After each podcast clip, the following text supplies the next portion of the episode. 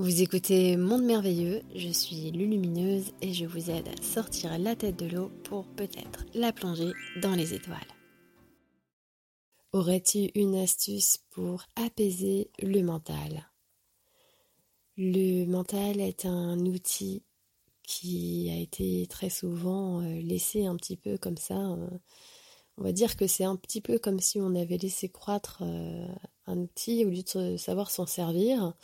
Euh, bah, l'outil, euh, on a fait un petit peu qu'à sa tête, puisqu'on n'a pas vu qu'il y avait moyen justement de paramétrer cet outil pour qu'il soit plus compétent et surtout qu'il n'interfère pas dans notre vie quand on ne lui a pas demandé, un peu comme une radio, tu vois.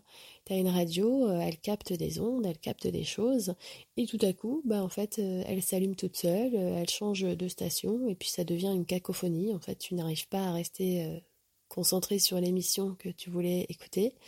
Non, la radio n'en fait qu'à sa tête. Donc le mental qui n'arrive pas à s'apaiser, c'est un petit peu ça. Comment euh, apaiser son mental? Cette énergie-là qui afflue dans la tête, on la fait redescendre, on la euh, canalise, en fait on va aller dans le ressenti.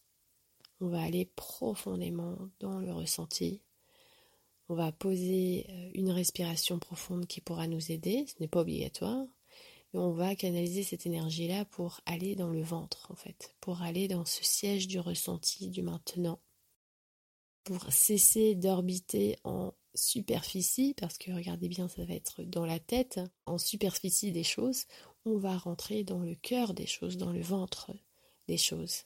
Et donc on va focaliser son intention sur notre ventre, sur le ressenti profond de là où on est, simplement en développant ses sens intérieurs, mais aussi en accord avec ses sens physiques, sentir, toucher, voir, observer, écouter.